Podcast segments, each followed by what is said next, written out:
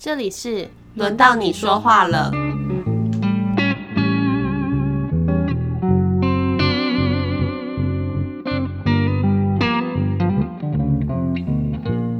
我是 B B，我是小葵。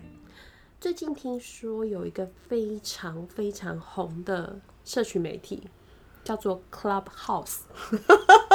你笑一笑？所以你有在上面吗？啊，谢谢葵姐带我上房间。哎、你超烦的，因为所以所以你有在上面，我有在上面。对吗？然后我有在上面，我们有的时候还会进到同一间房间。对，你觉得好玩吗？嗯、上面我觉得这几天是有看到一些蛮有趣的房间，我不知道你有没有看到，像是我进了一个很魔幻的房间呢、这房间里面全部都是皮卡丘，所以所有人发言都只能是皮卡丘，皮卡丘，皮卡丘，就像卡。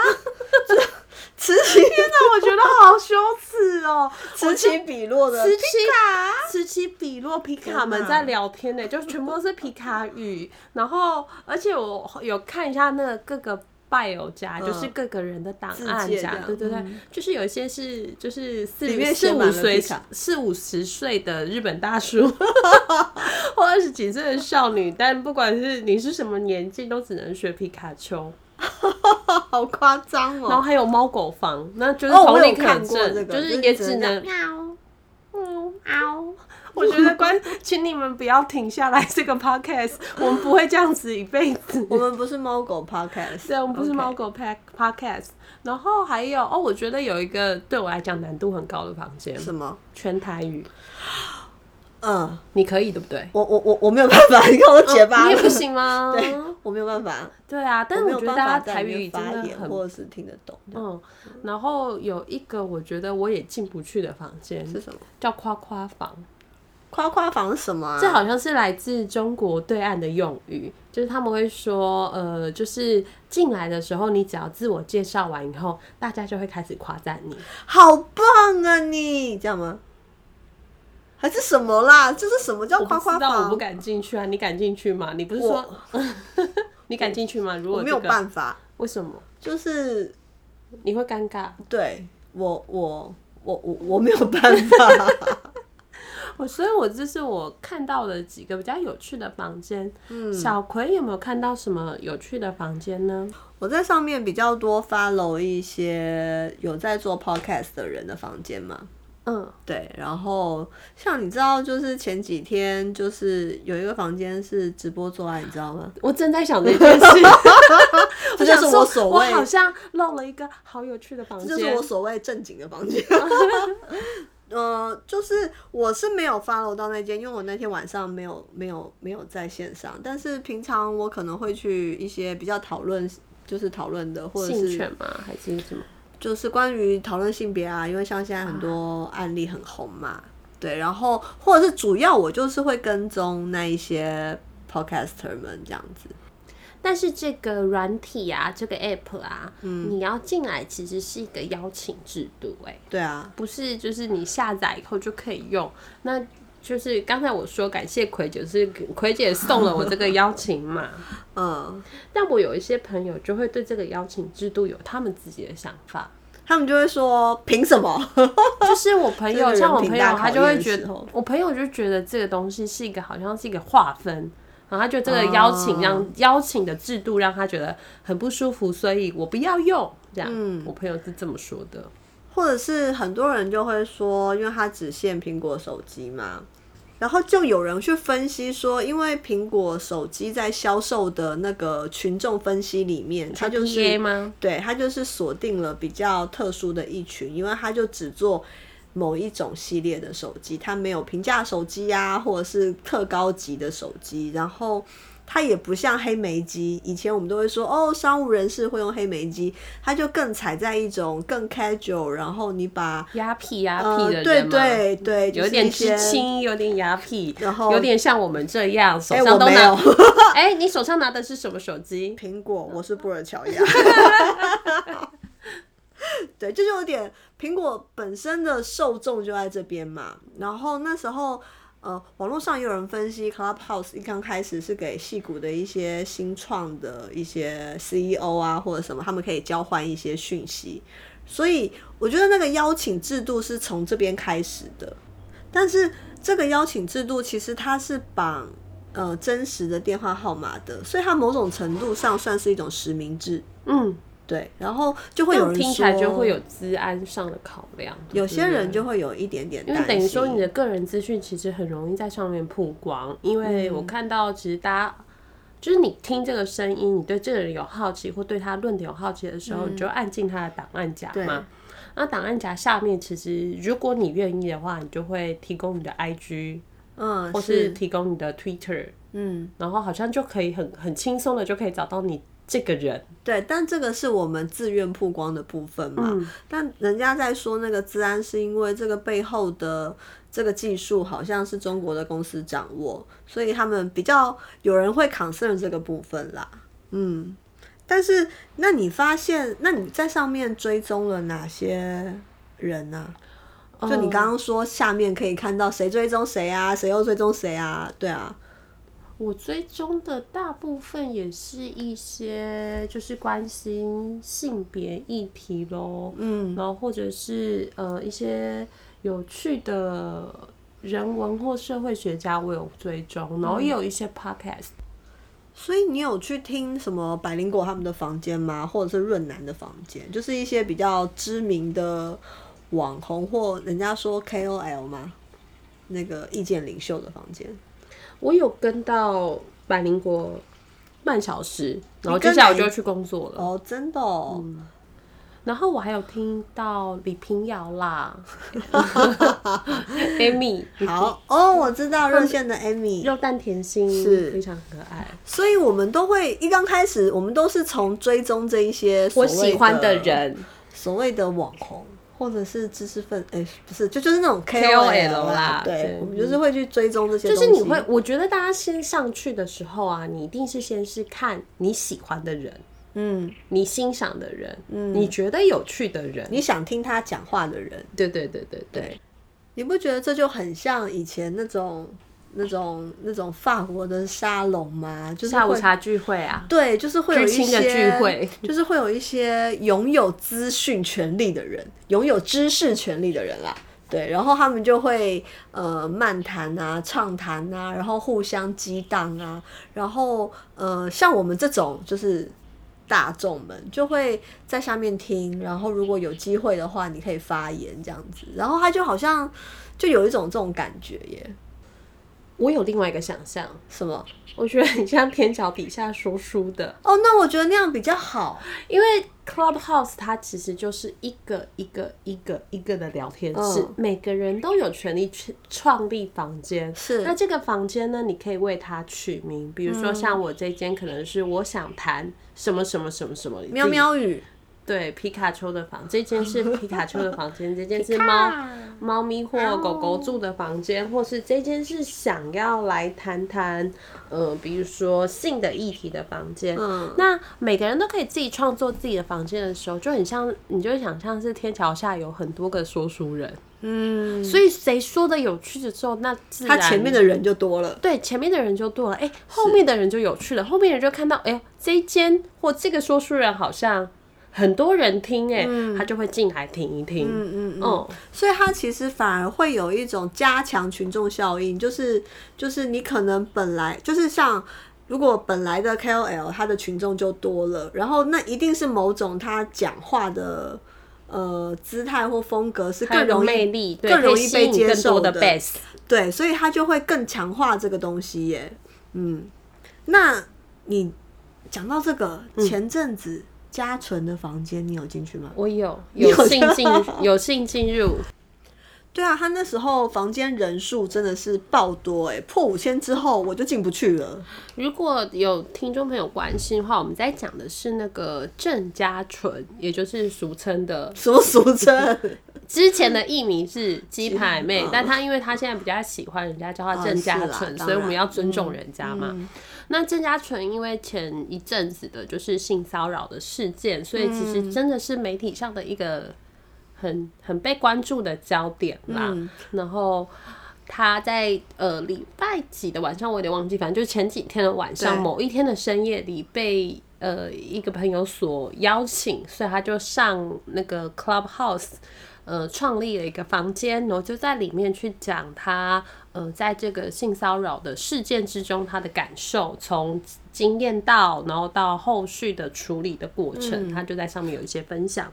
我觉得这个部分很有趣的是，因为呃，翁立友他开了一个记者会嘛，然后我们可以把它当做是一个传统媒体上的操作。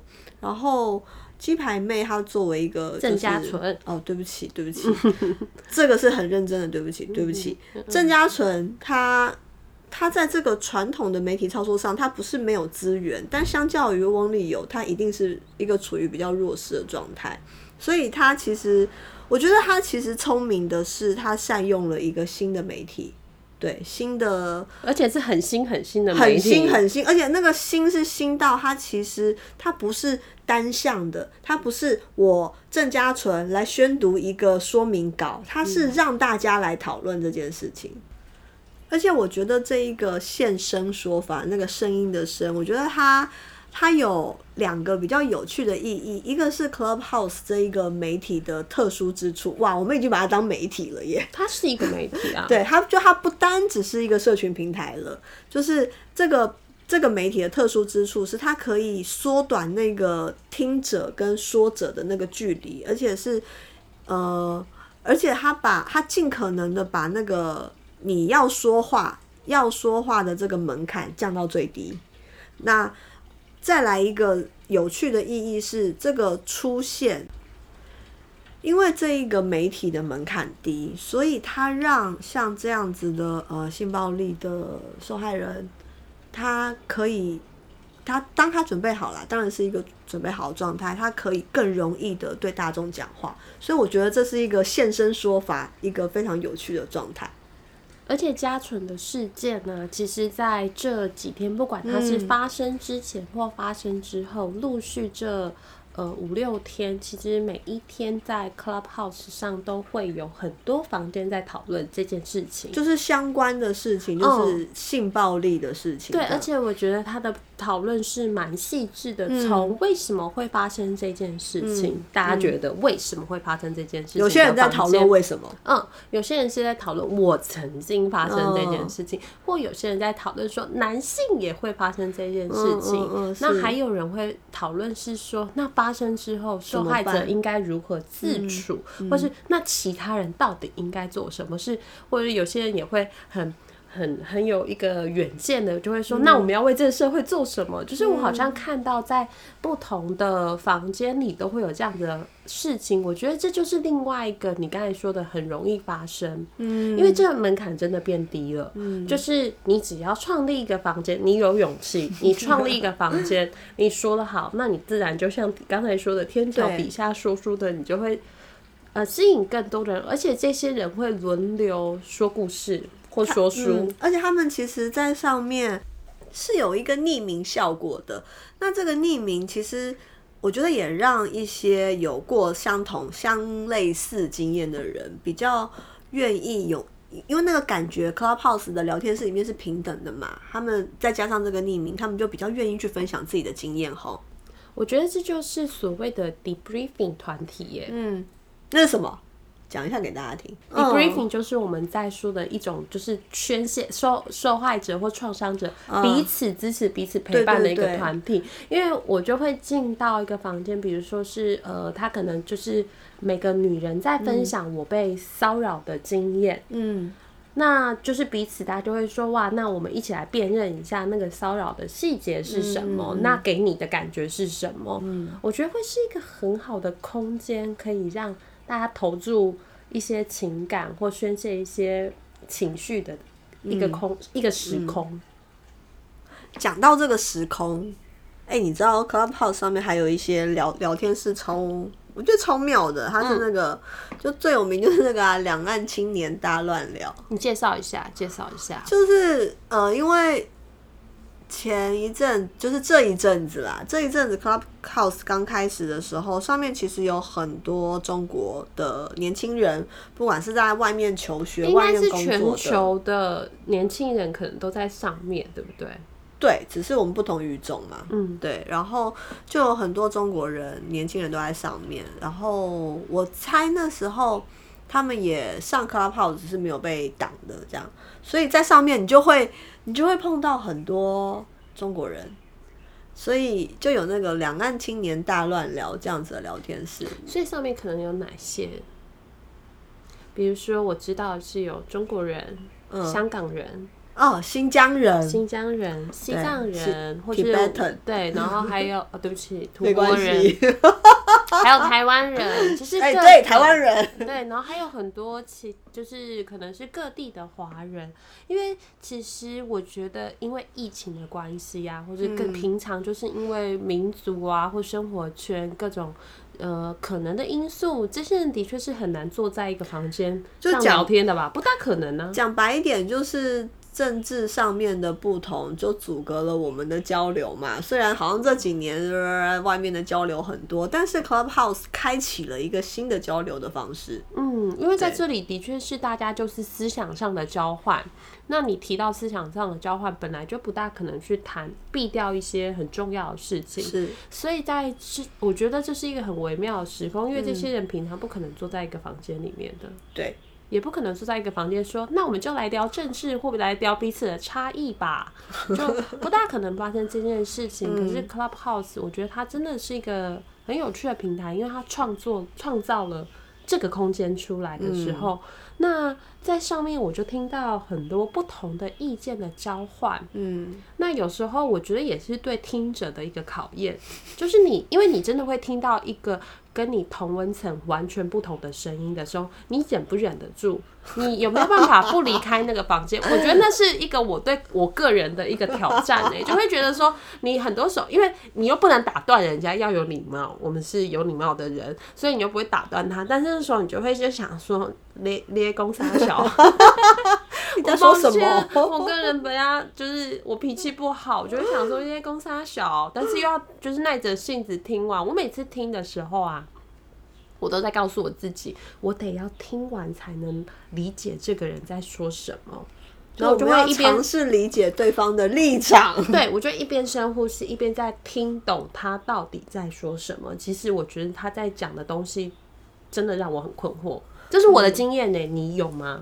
在这个房间里面，我觉得那个就是想说，天哪，你的资讯就就是我们的资讯来源怎么这么这么的不一样？我觉得那个东西的确给也是给我一个很大的震撼。这样，那呃，我觉得那这种聊天室它有趣，嗯、因为我们好像也先不谈在这边谈一些立场性的问题。当然，我们的立场是我们是有立场的。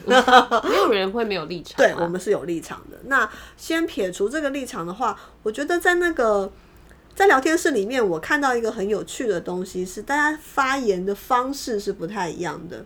比方说，呃，中就是中国青年，他们就很容易，就是说，呃，他们很容易同时开麦，就是。打开麦克风，然后同时在讲话，然后整个场面就会变得很混乱，因为我们听者就是只有一个，就是单声道耳，就是双声道耳机而已嘛，所以你能够听到的东西，就是它不像你真实的聊天，你好像可以听到哦，左前方谁在讲话，右前方谁在讲话，你就是听见突然好多个人在讲话，然后你一个都听不清楚。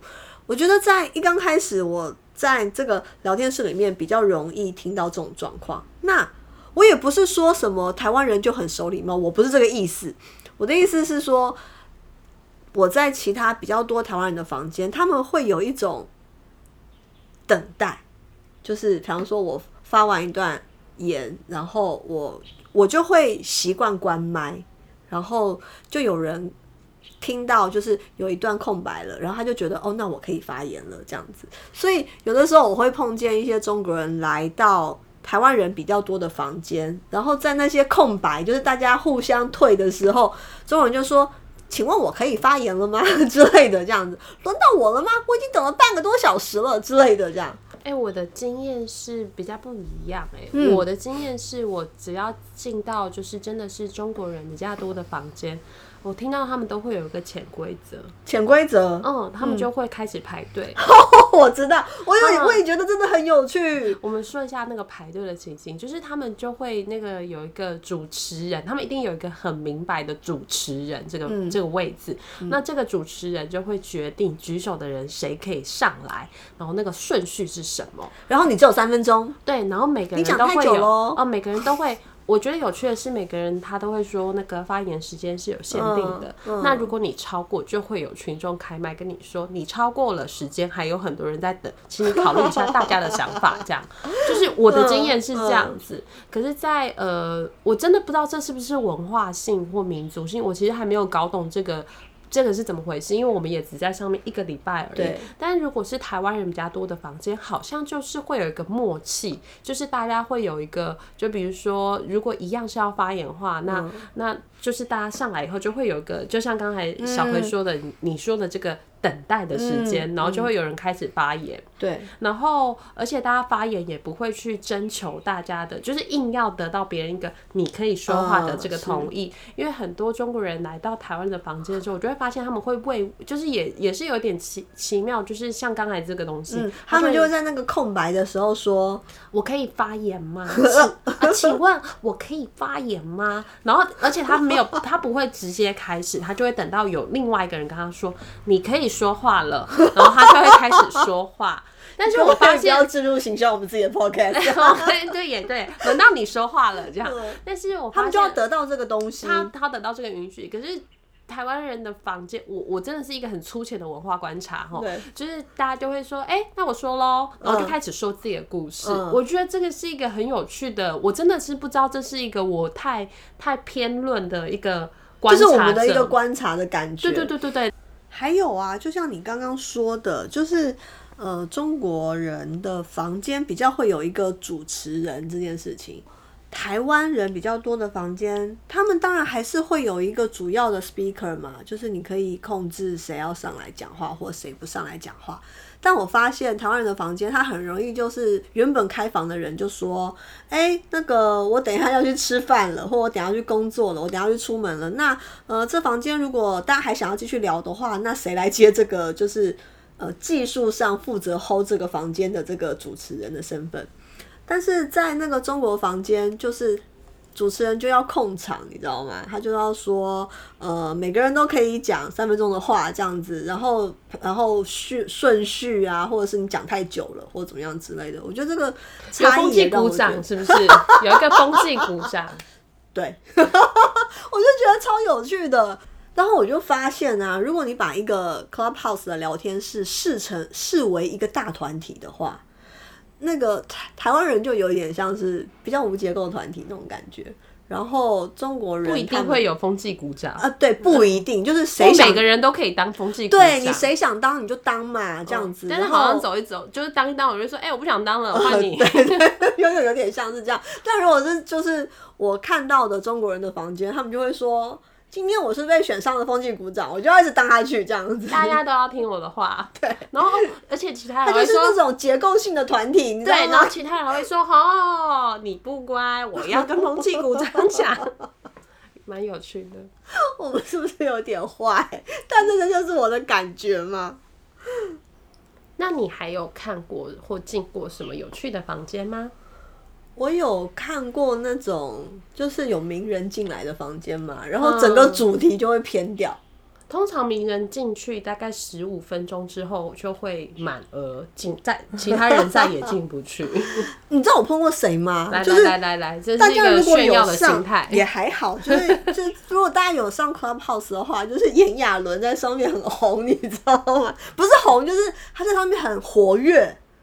然后还有我还看过陶晶莹这样子，然后大家就会问炎亚纶中午吃什么，我觉得超好笑的，或者是大家就会说，呃，我想给桃子姐一个建议这样子，我那天好像有碰过炎亚纶，真的假的？在哦唐立奇的房间里。哦，唐立奇只然要一后那天开房就爆掉。然后那天刚好地震，所以大家就会一直讨论，就是询问炎亚纶关于地质的问题，下雨啊、地质啊。然后，哎、哎、我但我真的是蛮佩服他，真的是嗯好像很克服这件事，他就会笑一笑，他就会说，对啊，我就跟你说有关系吧，这是我看 Discover 发现的，这样。我觉得他 EQ 还蛮好的，他蛮可爱的。很好。然后我有碰过李平遥。哦，跟那个肉蛋甜心的 Amy，which、他们两个都是我的偶像，所以我在炫耀。哎、那我们刚刚讲到那个中国人的房间，嗯，你知道，就这两天，当当然就是就是 Podcast 这一集播出的时候，这就是成为一个历史新闻了啦。但是就是这两天，这两天，你知道那个中国把 Clubhouse 禁了、欸，嗯，有一道墙在那。嗯对诶他们那他们搬现在要墙出得来吗？我不知道哎、我不知道他们的 VPN 可不可以翻搬这个东西对不对对？对，这因为我 我觉得这样讲话。好，我的意思是说，因为我没有活在有墙的房间过，所以我不知道翻墙到底是什么意思。好坏哦、我是认真的啦，就是我的经验没有办法到那边啦。是，但是我最近在上面逛的感觉也是好像。呃，在墙内的中国人少了许多哦，然后在墙外的中国人倒是还是在那。对对对，对，那我觉得有一点可惜，是因为我之前有在房间碰过那种在蒙古的维吾尔族人，对，然后我觉得这个墙进了，除了可能会有一些就是立场跟我们比较近的青年就会说耶，小粉红不来了，但他其实也就进了这一些真的想要发声的人。我的意思是说，像我刚刚讲的那个在。在蒙古的维吾尔族青年，然后还有一些，其其实蛮多这样的人呢。小葵在讲的好像是前几天在就是 Clubhouse 上会有一个叫做我在新疆集中营的日子。呃，我不是在那间房间，但可能就是类似的主题对，因为其实真的蛮多，就是新疆或者是吐蕃的人在上面会分享一些自己的经验。我要插嘴，如果我们要证明图博的话，我们是不是要说东土耳其斯坦？我们在政治正确大比赛，好难哦、嗯逼死我！东土耳其斯坦、或者是维吾尔族人？维吾尔族，对维维吾尔族我可嗯，以，可以，对好好好好。好，就是他们在上面真的分享了蛮多的他们的经验，嗯然后嗯，我其实觉得其实有些经验真的你听着会动容、哎，你会觉得哇，原来那真的是真实。当然对，我觉得对台湾大部分的人，可能你知道这是一个真实的新闻，可是有一个真实的人在你。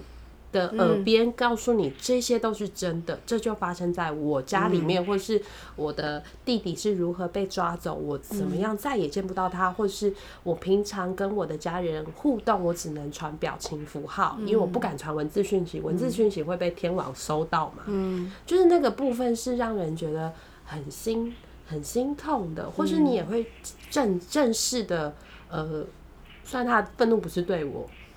但你就很听到一个就是呃维吾尔族的人说，为什么你们中国人自己杀自己人就算了，没有就算了。他说就算了为什么要来杀我的族群的人？你们怎么可以这样对我们这个族群？你们中国人怎么可以这样欺负别的人？嗯，我觉得那个愤怒好真实哦，而且。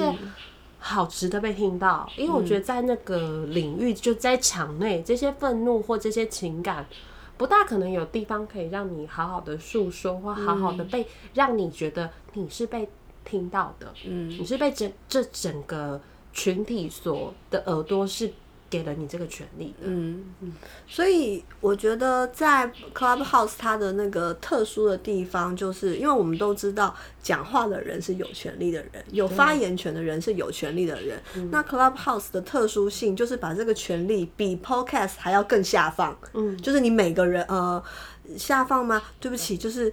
我还是要就是调整一下，就是因为你知道 iPhone 还是有某一种阶级门槛的，就是对我同意这件事情，我也承认这件事情，但是就是你的门槛就是真的是比还是比以前低啦。我要说的是这件事，对，而且它的形式跟 Podcast 就就会很不同嘛，因为 Podcast 它是经过一个呃，它更被整理过，然后它有剪辑呀，你看我们会有音乐啊之类的。那而且它的那种发散方式就会是一个一对多这种辐射性的发散，但是 Clubhouse 就它就是多点对多点这样子。那我觉得这也是一个非常有趣的现象，这样。嗯嗯，然后那还有一个就是 Clubhouse 的那个游击的感觉，就是你随便进随便讲。放完炮就可以走，这样子。对啊，对啊，Clubhouse 就很就很适合做这种事。你知道，像我昨天，因为我昨天去医院做检查嘛，然后我就又是听到那个就是性暴力，然后然后要如何怎样怎样怎样，然后我就实在是一边在那边喝药水的时候，就一边很忍不住，然后就抱着那个大水瓶，然后就在医院的走廊开始开 Clubhouse。所以 Clubhouse 真的是你哪里都可以开，那种游击队的感觉也会很强烈。嗯。而且这好像就会创造了一个新的人际脉络，嗯，因为你就会认识到一些，哎，因为你觉得这个人有趣，你就会 follow 他嘛，然后接下来你就会在每个房间你都会看到，哎，哎，你你也就会有一种，哎，你也在这里呀的感觉。我觉得其实是一种新的人际的关系，耶，嗯，因为其实现在就是疫情嘛，嗯，你很难去再扩大你的社交圈。我觉得在台湾其实这个影响没有那么大。可是，但我们还是慢慢的有被影响。对对对对，可是你就想，那如果在国外呢？因为像我朋友在北美，他可能就是真的这这一年都是关在家里的，除了出去出去买菜以外，对，除了出去买菜跟去山上山上登山，因为登山是 OK 的，大家都离很远。可是，一般而言是不大可能有人与人的那种社交啊聚会。但我我也在想，这个这个。这个媒体之所以红得起来，也好像就是，好像在这个部分上，我们就得到一种人际上的亲密感。而且在这个思想的串联上，其实我们是可以谈很多东西的。就是它可以谈的很广，这资讯量是很广泛的。尤其是我觉得对我这种啊，因为我不是那种需要浅浅的亲密的人。我如果要，就是我觉得我跟你熟起来，就是我们要有思想上的交流，而且是很 deep 的思想上的交流。我觉得像我就会在这种软体上，就会觉得哇，我好像有。说了一些什么，然后会好像有一种人际之间的亲密感，嗯，因为你不会跟每个人去分享很深很深你的政治立场，或者是你的呃性倾向，或是你对性的态度，或是你对人际的想法，你对很多事的观念，而且在那一刻，当你有那个麦的权利的时候，大家都在听你说。我觉得这其实是一种在疫情下的亲密感的获得耶。嗯，对我来讲啊，就是那个资讯量其实是非常庞杂的。然后我其实也期待将来会有一些有缘分的房间、有缘分的聊天室，可以把这一些东西再走深一点。因为现在广度是很广的，但是深度的话，嗯，我觉得真的就是看缘分啦。对。那我呃，以上其实今天我们就是聊一些我们在 Clubhouse 上面使用了一个礼拜的观察，人类观察和的跟心得分享这样子。对，那如果你有在用 Clubhouse 的话，你也有一些类似的经验或想要跟我们一起聊的，就是希望你留言给我们。欢迎来我们的 IG 跟我们的 FB 来追踪我们。如果你有用 Apple Podcast 的话，欢迎来上面追踪我们，给我们五颗星哦，谢谢你，拜拜，拜拜。